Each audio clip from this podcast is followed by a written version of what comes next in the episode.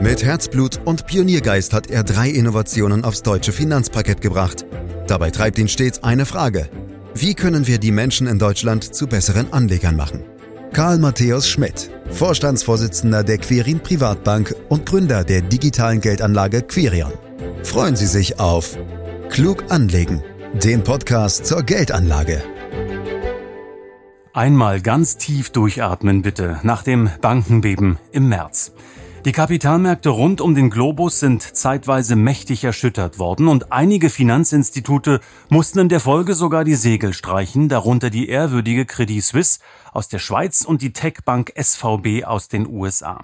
Was sind die Gründe und was die Konsequenzen? Darüber wollen wir in diesem Podcast sprechen, den Sie überall da abonnieren können, wo es Podcasts gibt, zum Beispiel bei Spotify. Fragen an Karl Matthäus Schmidt, Vorstandsvorsitzender der Quirin Privatbank AG und Gründer der digitalen Geldanlage Quirion. Hallo Karl. Hallo Andreas. Also ich muss ja ganz ehrlich sagen, das waren schon echt dramatische Momente da Mitte März, vor allem an diesem einen besagten Wochenende. Vorher Bankrun in den USA, abstürzende Börsenkurse, dann aufgescheuchte Notenbanker und eilig einberufene Krisensitzungen, gerade dann auch mit Blick auf die Credit Suisse. Wie viel Lehman-Déjà-vu steckte für dich denn in diesen turbulenten Märztagen drin, Karl? Also ich gebe zu, an dem Wochenende habe ich natürlich auch schon ganz intensiv das Internet verfolgt und geschaut, was da so passiert. Das war schon echt äh, aufregend. Und ich verstehe auch, dass das viele verunsichert, denn Credit Suisse, das ist schon echt eine Nummer, wirklich eine große Bank. Aber ehrlich gesagt war es für mich kein großes Déjà-vu, denn es gibt einfach Unterschiede zu damals.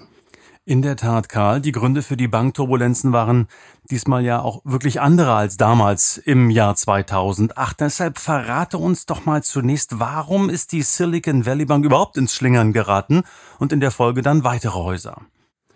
Also die Silicon Valley Bank SVB, die war eine mittelgroße Bank in den USA, aber irgendwie schon trotz alledem echt eine Hausnummer.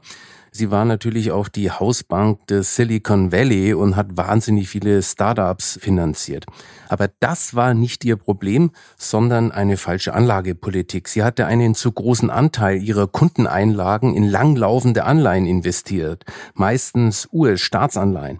An sich sind es ja sichere Investments, aber aufgrund ihrer langen Laufzeiten sind diese Anleihen halt kräftig im Kurs gefallen, als die Marktzinsen angestiegen sind. Als dann die heftigen Kursverluste im Anleihebestand der Bank bekannt wurden, zogen viele Anlegerinnen und Anleger Gelder ab. Auch deshalb, weil die SVB fast nur Firmenkunden hatte, die nicht unter die normale Einlagensicherung in Höhe von 250.000 US-Dollar gefallen sind. Und das waren immerhin 96 Prozent der Einlagen. Um ihre Kunden dann trotzdem auszahlen zu können, musste die SVB dann letztlich die Anleihen verkaufen und damit dicke Kursverluste realisieren. Im Normalfall hätte die Bank diese Verluste locker aussitzen können, aber so geriet sie in Schieflage, die nicht mehr zu heilen war. Und ähnliches ist dann auch noch anderen kleineren Banken passiert, die vergleichbar strukturiert waren. Mit der Signature Bank wurde dann sogar eine weitere Bank von den US-Finanzbehörden zwangsabgewickelt. Die Kundeneinlagen wurden dabei aber voll geschützt. Zudem hatte die Signature Bank ein starkes Standbein in der Kryptobranche. Aber letztlich sind beide Banken an Liquiditätsproblemen gescheitert. Hätte man das nicht irgendwie verhindern können? Ich weiß, im Nachhinein ist man immer klüger, aber gestatte die Frage, Karl. Ja, da muss man sich natürlich fragen, äh, wen möchtest du damit äh, ansprechen? Das Management oder den Staat? Und ich glaube, das ist relativ simpel. Klar hat das Management Fehler gemacht, denn die Laufzeiten seiner Anlagen so zu steuern, dass man auch im Falle einer Zinserhöhung keine allzu großen Probleme bekommt, sollte eigentlich selbstverständlich sein. Das ist Basishandwerk des Bankmanagements und nennt man Fristentransformation. Von der Seite hätte man den Zusammenbruch also sicher vermeiden können. Was aber das Verhindern durch den Staat betrifft, so muss man die Frage stellen, ob es überhaupt sinnvoll ist, immer jede Bank unbedingt retten zu wollen. Denn es gehört zu einer Marktwirtschaft schon auch dazu, dass Unternehmen pleite gehen können. Und das gilt eben auch für Banken. Und im Falle der SVB hat man ja zumindest die Einlagen geschützt, um ein stärkeres Überspringen der Krise auf andere Banken zu verhindern. Aber die Risikokapitalgeber, insbesondere die Aktionäre, mussten schon gewaltig bluten. Aber wie gesagt, das gehört halt auch zu einer Marktwirtschaft und ist dann auch richtig so. Aber Karl, großes Aber, da muss doch vorher die Regulierung greifen, über die wir auch schon so oft gesprochen haben. Ich meine, die SVB hat sich doch, du hast es angedeutet, schlichtweg verzockt. Ja, also da hast du schon recht. Das Management hat sich einfach verzockt. Und ja, in den USA könnten die Fesseln sicher hier und da enger sein, wenn du überlegst, dass sogar bei einer mittelgroßen Bank wie der SVB schon der Staat eingreifen muss. Obwohl die Regulierung seit der Finanzkrise grundsätzlich auch in den USA schärfer geworden ist. Doch speziell unter Trumps Regierung wurden einige schärfere Regulierungen wieder aufgeweicht. Letztlich ist es immer die Frage, wie viel Fesseln man den Banken anlegen soll. Mit einer extrem strengen Regulierung kann man natürlich viele Risiken eindämmen. Andererseits kann es aber auch nicht die Aufgabe der Bankenregulierung sein, jede einzelne Bank ihr Geschäft vorzuschreiben. Denn wenn das das Ziel ist, kannst du den Bankensektor gleich verstaatlichen. Meiner Meinung nach muss eine sinnvolle Regulierung auch zulassen, dass eine Bank mal zusammenbrechen kann. Was aber unbedingt verhindert werden muss, ist, dass das dann der ganzen Wirtschaft schadet. Insofern ist Bankenregulierung immer eine Gratwanderung zwischen unternehmerischer Freiheit und Schutz der Gesamtwirtschaft. Aber ehrlicherweise muss man sagen, dass wenn alle Kunden gleichzeitig ihr Geld von einer Bank zurück dann hilft halt auch die beste Regulierung nichts. Und diese Gefahr ist heute übrigens viel größer, weil die sozialen Medien mit Twitter und Co solche Prozesse extrem beschleunigen. Und was du auch noch berücksichtigen musst, bevor du auf die Bankenaufsicht schimpfst, Andreas, die SVB hatte ja keine Schrottpapiere in den Büchern wie viele Banken 2008 in der Finanzkrise, sondern vor allem Staatsanleihen. Das Problem war, dass sie zur Unzeit mit hohen Verlusten verkauft werden mussten. Das ist ganz interessant, was du sagst. Und die Frage, die ich dazu habe, ist, gibt es denn Zahlen dazu, wie viel Anleiheverluste die Banken so vor sich herschieben? Und ob da eben noch weitere Gefahr droht, das befürchtet ja der ein oder andere. Leider keine wirklich zuverlässigen, Andreas. Denn dann müsstest du wirklich die Bilanzen aller Banken analysieren. Und selbst dann könntest du dir nicht zu 100 Prozent sicher sein. Denn speziell zum Beispiel in Deutschland wird das Anlagevermögen nicht zum aktuellen Marktkurs, sondern zum Anschaffungskurs bewertet. Somit muss nichts abgeschrieben werden. Trotzdem kann man für die meisten Banken wohl davon ausgehen, dass die Kursverluste nicht so groß sind, dass sie ernsthaft gefährdet wären. Okay, Karl, aber Fakt ist auch, dass die ehrwürdige Schweizer Großbank Credit Suisse nunmehr Geschichte ist. Sie schlüpft unter das Dach der UBS. Und damit werden, halte ich fest, zwei der 30 weltweit systemrelevanten Banken quasi über Nacht mehr oder weniger zwangsweise fusioniert. Das hat viele äh, in Atem gehalten in den letzten Wochen. Wie kam es eigentlich dazu? Ja, auch bei der Credit Suisse gab es am Ende riesige Geldabflüsse, die zu einer Schieflage führten. Denn auch da waren 85 Prozent der Einlagen gesetzlich nicht geschützt. Das ist aber auch schon die einzige Gemeinsamkeit mit den US-Krisenbanken. Die Credit Suisse hatte schon seit Jahren große Probleme. Und zwar wegen eigenen Missmanagements. Vor rund drei Jahren kassierte sie rund fünf Milliarden Dollar Verlust bei einer Hedgefondspleite. Und schon damals wurde von der Bankenaufsicht Managementfehler und vor allem Kontrollversagen angemahnt.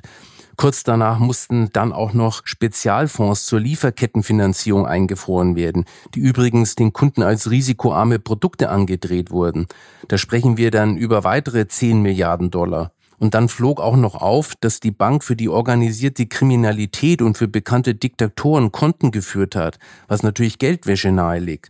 So richtig in eine Abwärtsspirale kam die Bank dann zuletzt, als man wegen Bilanzmängel und schlechten Kontrollsystem auch noch den Jahresbericht 2022 verschieben musste und der saudische Großaktionär kein zusätzliches Kapital mehr zur Verfügung stellen wollte. Wie groß die Probleme der Credit Suisse schon vorher waren, siehst du übrigens deutlich am Aktienkurs. Der ist vom Spitzenwert von über 50 Euro auf knapp 3 Euro gefallen, und zwar noch vor den jüngsten Bankturbulenzen. Mit den fallenden Anleihekursen, warum in den USA die Banken umgekippt sind, hat das Ganze also nichts zu tun. Übrigens sind die Probleme der Credit Suisse keine Probleme, die gleich das ganze Banksystem betreffen, so gravierend sie auch sind. Aber lass uns doch noch ein bisschen in der Schweiz bleiben. Wie bewertest du denn jetzt die Zwangsehe von Credit Suisse und UBS? Oh weh, das ist gar nicht so einfach zu beurteilen, Andreas. Aber ich denke, am Ende ist es schon die beste Lösung, weil was ist denn die Alternative? Dann musst du ja am Ende verstaatlichen und das wäre für die Steuerzahlerinnen und Zahler bestimmt noch teurer geworden. Da hätte der Staat vermutlich auch noch Geld reinpumpen müssen. Aber ganz interessant übrigens. Oft kostet eine Bankenrettung durch den Staat den Steuerzahlern nicht unbedingt Geld. Das kann sich auch lohnen. Das haben wir zum Beispiel in den USA gesehen. Da hat der Staat von seiner Rettungsaktionen während der Finanzkrise 2008 letztlich sogar profitiert. Denn die meisten geretteten Banken haben ihre Schulden sogar verzinst zurückgezahlt. Man hätte die Credit Suisse natürlich auch pleite gehen lassen können, aber dann hätten wir womöglich eine Art Lehman-Effekt gesehen und das wollte keiner riskieren. Denn Lehman hat ja damals bewusst niemand aufgefangen, um ein Exempel zu statuieren. Die Folgen einschließlich Dominoeffekte sind bekannt. Deswegen war es meiner Meinung nach sehr gut, dass schnell gehandelt wurde. Aus den zwei Bankenriesen in der Schweiz wird allerdings jetzt ein echtes Bankenmonster mit einer Bilanzsumme von mehr als 1500 Milliarden Euro. Das muss man sich mal vorstellen, wie viel Geld äh, das ist. Sind diese Wahnsinnssummen überhaupt sinnvoll, Karl? Ich meine, selbst die Credit Suisse allein war doch schon too big to fail, wie es so schön heißt. Wird er jetzt nicht noch ein größeres Problem erschaffen, das selbst die ganze Schweiz ins Wanken bringen kann? Ja, das ist wirklich ein Wunderpunkt, Andreas. Idealerweise sollte keine Bank too big to fail sein. Wenn klar ist, dass eine Bank im Notfall immer gerettet werden muss, dann werden damit für das Management falsche Anreize gesetzt. Er hat dann weniger Hemmungen, extrem riskante Geschäfte zu machen. Nach der Devise geht es gut, bin ich ein toller Bankmanager, geht es schief, muss der Staat ran. Insofern ja, das könnte große Probleme schaffen. Manche sagen sogar, dass die neue Bank too big to bail ist, also zu groß, um gerettet zu werden. Die neue Bank hat jetzt mit 1,5 Billionen Euro eine Bilanzsumme, die knapp doppelt so groß ist wie die Schweizer Wirtschaftsleistung von 0,8 Billionen. Das sind natürlich heftige Dimensionen. Andererseits ist sie weltweit nicht mal annähernd unter den Top Ten. Selbst wenn du die chinesischen, japanischen Banken ausklammerst, rückt sie lediglich auf den zehnten Platz. Trotzdem bleibt es natürlich ein Koloss, die die Schweizer Nationalbank und die Regulierung durchaus überfordern könnte. Aber lass uns mal optimistisch sein. Immerhin wurde der Vorstandsvorsitzende ausgewechselt und man hat mit Sergio Ermotti einen bewährten Bankmanager zurückgeholt, dem man schon zutrauen kann, die neue UBS gut aufzustellen. Denn der war schon von 2011 bis 2020 Chef der UBS und hat die Bank nach der Finanzkrise 2008 schon einmal neu positioniert. Ich gehe mal davon aus, dass er auch das diesmal wieder schafft. Ja, aber es ist ja noch nicht alles, Karl. Was ist denn jetzt mit den 17 Milliarden Euro aus den Nachranganleihen der Credit Suisse, den sogenannten Kokos? Die sind ja mal eben, und das hat viele wirklich überrascht, von der Schweizer Finanzaufsicht per Federstrich für wertlos erklärt worden. Und meine, irgendwer muss das doch bezahlen. Hey, jetzt hast du aber ein richtiges Spezialwissen-Thema rausgehauen, Andreas. Also Coco steht für Contingent Convertible. Das ist eine sogenannte Wandelanleihe, also eine Anleihe, die vom Emittenten unter bestimmten Bedingungen in Aktien des Unternehmens umgewandelt werden kann. Der Anleger hat dann statt einer Anleihe plötzlich eine Aktie im Depot. Normalerweise wird gewandelt, wenn das Eigenkapital der Bank, genauer die Eigenkapitalquote, also der Anteil des Eigenkapital am Gesamtkapital eine gewisse Grenze unterschreitet. Durch die Wandlung wird die Quote dann wieder erhöht. Bei der Credit Suisse gab es aber nun eine ganze Menge ganz spezieller Wandelanleihen, die die Zusatzklausel hatten, dass man sie anstelle in Aktien zu wandeln auch komplett abschreiben kann, was für die Anleger den kompletten Wertverlust bedeutet. Und das wurde dann im Zuge der Fusion auch so entschieden. Normalerweise werden Nachranggläubige zumindest noch vor den Aktionärinnen und Aktionären ausgezahlt. Hier wurde aber die Möglichkeit genutzt, es umgekehrt zu machen. Das ist schon sehr ungewöhnlich. Inhaber dieser Kokos sind wohl fast ausschließlich institutionelle, also Investmentgesellschaften oder Versicherungen. die jetzt ihr Investment von 17 Milliarden Euro abschreiben müssen. Ja, und das ist natürlich nicht wenig Geld, diese 17 Milliarden Euro. Und die Frage bleibt ähm, offen, äh, ob das jetzt irgendwelche Ansteckungsgefahren noch mit sich bringen äh, könnte für andere Banken. Oder Karl, ist jetzt alles gut, ist alles gelöst? Na klar ist jetzt alles gut und alles gelöst, oder? also eine echte Ansteckungsgefahr sehe ich nicht. Insbesondere keine systemischen Probleme, die weite Teile des Bankensektors treffen könnten, wie damals bei der Finanzmarktkrise. Im Gegensatz zu damals haben die Regierungen und Notenbanken diesmal auch sehr schnell und konsequent dagegen gehalten. Das US-Finanzministerium und die Fed haben signalisiert, dass sie Sparerinnen und Sparern auch bei weiteren Problemen im Bankensektor helfen werden. Zudem wird in den USA schon eine Ausweitung der staatlichen Einlagensicherung diskutiert.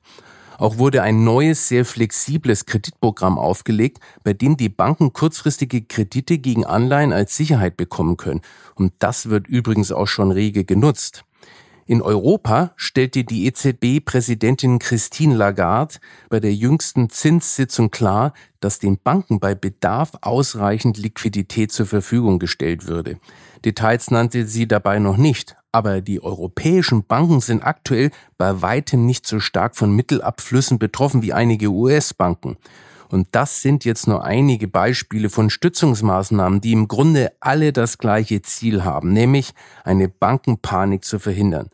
Dass so etwas derzeit in Europa eher unwahrscheinlich ist, liegt auch daran, dass sich die Kapitalausstattungen der europäischen Banken in den letzten 10 bis 15 Jahren verbessert haben. Aber die Frage ist, ob es am Ende ausreicht, um die Banken so zu schützen. Ich habe da durchaus Zweifel und bin der Meinung, dass die Eigenkapitalbasis der Banken weiter gestärkt werden muss. Und wie sieht's jetzt speziell mit den deutschen Banken aus, Karl? Also hier sehe ich eher weniger Probleme, weil unser Bankensektor relativ gut diversifiziert ist. Da gibt es den Großbankensektor, die Privatbanken, Sparkassen und die Genossenschaftsbanken. Zum Beispiel bei den Sparkassen sind 75 Prozent der Einlagen gesetzlich gesichert. Und unsere Einlagensicherung ist insgesamt sogar stärker als in den USA. Der gesetzlich garantierte Betrag ist mit 100.000 Euro zwar kleiner, also Amerika hat ja 250.000 Dollar.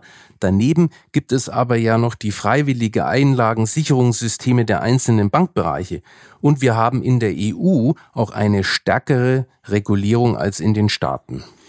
Das Ganze ist dann hoffentlich vorbei, aber da hat der eine oder andere doch einige Zweifel. Deshalb will ich da auch nochmal nachbohren, Karl. Stichwort Immobilienkrise in den USA beispielsweise. Und da wären ja dann ja auch wieder die Banken gleich groß betroffen. Was ist denn da dran? Da geht's vor allem um den Gewerbebereich, Andreas. Die Leerstände sind momentan so hoch wie seit den 80er Jahren nicht mehr. Nun muss man wissen, dass Gewerbeimmobilien in den USA etwa zur Hälfte durch Bankkredite finanziert werden. Und von diesen Krediten entfallen immerhin 70 Prozent auf die Regionalbanken. Daher geht aktuell die Sorge um, dass da reihenweise Kredite platzen könnten. Außerdem werden in den nächsten Monaten auch eine ganze Reihe von Krediten fällig, die neu finanziert werden müssen. Und das in einem Umfeld mit deutlich erhöhten Zinsen. Das setzt einige Kreditnehmer deutlich unter Druck. Da liegt also schon ein gewisses Risiko. Deswegen muss man die ganze Sache auch im Blick behalten. Andererseits gibt es von den US-Banken auch Positives zu berichten. Letzten Sommer wurde von der Fed ein Bankenstresstest durchgeführt. Dabei wurde ein Wirtschaftseinbruch wie 2008 simuliert, inklusive Arbeitslosigkeit von 10 Prozent, also aktuell bei knapp 4, und Einbruch der Gewerbe, Immobilienpreise um durchschnittlich 40 Prozent. Das Ergebnis war erstaunlich, denn alle großen US-Banken haben den Test bestanden. Hinzu kommt, dass die Kapitalmärkte mit dem Thema bisher jedenfalls recht gelassen umgehen. Trotz des Wirbels um die US-Banken und die Credit Suisse hatten wir am Quartalsende ja sogar Kurserholungen. Das Immobilienthema hat da offenbar nicht groß gestört. An der Stelle eine kurze Zwischenfrage, wenn ich darf, Karl. Wart oder seid ihr bei Quirinda eigentlich in irgendeiner Weise von den Problemen betroffen? Nein, Andreas, denn die Bankgeschäfte, die wir hauptsächlich betreiben, sind davon grundsätzlich nicht betroffen. Dazu muss ich etwas weiter ausholen. Grundsätzlich gibt es für jede Bank zwei Arten von Geschäften. Bilanzwirksame und bilanzunwirksame. Und es sind die Bilanzwirksamen, die derzeit Probleme machen. Kundinnen und Kunden übergeben den Banken ihre Einlagen, zum Beispiel auf Sparkonten, Festgeldern oder Girokonten. Die Banken legen dieses Geld dann auf eigene Rechnung wieder an, entweder durch Kreditvergabe oder durch den Kauf von Wertpapieren, sowie die Silicon Valley Bank, die es eben vor allem in langlaufende Staatsanleihen investierte. Das vom Kunden gegebene Geld wird also praktisch zum geliehenen Geld und damit für die Bank zum Fremdkapital. Und das muss in der Bilanz aufgeführt werden. Deswegen sind das auch bilanzwirksame Geschäfte. Die Alternative dazu ist das bilanzunwirksame Geschäft. Das heißt, dass die Kundengelder lediglich im Auftrag angelegt werden, zum Beispiel im Rahmen einer Vermögensverwaltung. Die Bank leiht sich also kein Geld vom Kunden, sondern es wird der Bank nur anvertraut, um es möglichst zu vermehren. Dafür bekommt die Bank eine Gebühr, was in der Bilanz bzw. Gewinn- und Verlustrechnung als Provisionserlös bezeichnet wird. Und deshalb taucht dieses Geld auch nicht als Fremdkapital in der Bilanz auf. Es sind also bilanzunwirksame Geschäfte. Die für die Kunden gekauften Wertpapiere sind in dem Fall keine Wertpapiere der Bank, sondern werden für den Kunden in einem bei der Bank geführten Depot verwahrt. Sie sind und bleiben, das ist dann letztlich der entscheidende Punkt, immer im Kundeneigentum. Und genau das ist das Geschäft, welches wir als sogenannte Wertpapierbank hauptsächlich betreiben. Nur ein verschwindend kleiner Teil der uns anvertrauten Gelder ist bilanzwirksam und in Eigenregie angelegt. Von den 6,3 Milliarden Euro, die wir aktuell für unsere Kundinnen und Kunden verwalten, sind das knapp 300 Millionen Euro, die als Kundeneinlagen auf den Konten bei der Querin Privatbank liegen, also weniger als fünf Prozent. Unsere bei der Bundesbank kurzfristig angelegte Barreserve betrug zum Jahresende 313 Millionen Euro. Sämtliche Kundeneinlagen sind also voll mit liquiden Mitteln gedeckt. Jeder Kunde könnte jederzeit an sein Geld, selbst wenn alle ihre Einlagen gleichzeitig und auf einmal abziehen würden. Das war gar nicht so unwichtig, finde ich, dass wir das einfach auch mal verstanden haben, wie ihr das letztlich handhabt und was da jetzt bilanzwirksam oder unwirksam ist. Ganz, ganz lieben Dank dafür. Also fassen wir zusammen, Karl. Wer ist Gewinner der aktuellen Krise und wen siehst du eher auf der Verliererseite? Puh, also Gewinner sehe ich eigentlich keine, Andreas. Vielleicht noch die UBS, die es äh, die Credit Suisse äh, übernommen hat. Aber äh, da muss man schon dann wirklich auf den neuen Vorstand setzen, dass der das dann auch wirklich gemanagt bekommt. Die großen Verlierer sind die Risikokapitalgeber, also alle, die Aktien oder auch Nachranganleihen hatten. Das ist übrigens auch ein klassisches Beispiel dafür, wie gefährlich es ist, zu stark auf Einzelwerte zu setzen. Auch Unternehmen, die lange Zeit als sehr renommiert und stabil galten, können untergehen und für einen Totalverlust sorgen. Ich hätte da vielleicht noch einen virtuellen Verlierer in petto, nämlich eine wachsende Vertrauenskrise, Karl. Siehst du das Vertrauen in die großen Geldhäuser jetzt nicht erheblich erschüttert? Also ich sehe jetzt momentan in Europa oder auch in Deutschland keinen wirklich großen Vertrauensbuch, schon gar nicht in der Größe, dass jetzt irgendwie eine Bankpanik äh, ausbrechen könnte. Und speziell in Europa finde ich die Regierung auch nicht so schlecht, wie sie häufig dargestellt wird. Bestimmt muss man an der einen oder anderen Stelle noch ein bisschen nachbessern bei den Regulierungen, aber so im Großen und Ganzen ist es schon alles fein. Und hat das Bankenbeben in irgendeiner Form Auswirkungen auf eure Anlagestrategie? Also muss es da möglicherweise Anpassungen geben, Karl? Nein, denn unsere breite Streuung federt das gut ab. Wir haben in unserem Portfolios Finanzwerte mit einem Anteil von rund 17 Prozent.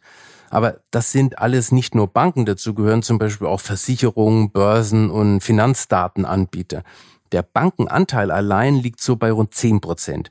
Und das ist aus meiner Sicht jetzt wirklich kein gefährliches Übergewicht, was wir korrigieren sollten.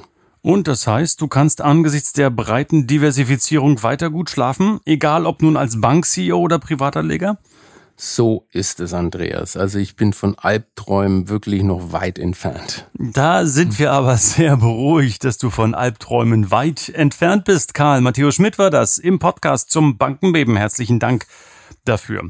Meine Damen, meine Herren, dieser Podcast erscheint jeden Freitag, den Sie am besten dort direkt abonnieren können bei den einschlägigen Podcast-Anbietern, um keine Folge zu verpassen. Oder noch besser, teilen Sie klug anlegen einfach mit Ihren Freunden und Bekannten, denen das Wissen sicherlich auch weiterhelfen kann. Und wenn Ihnen diese Folge gefallen hat, bewerten Sie uns, empfehlen Sie uns gerne weiter. Mehr Infos unter www.quirinprivatbank.de.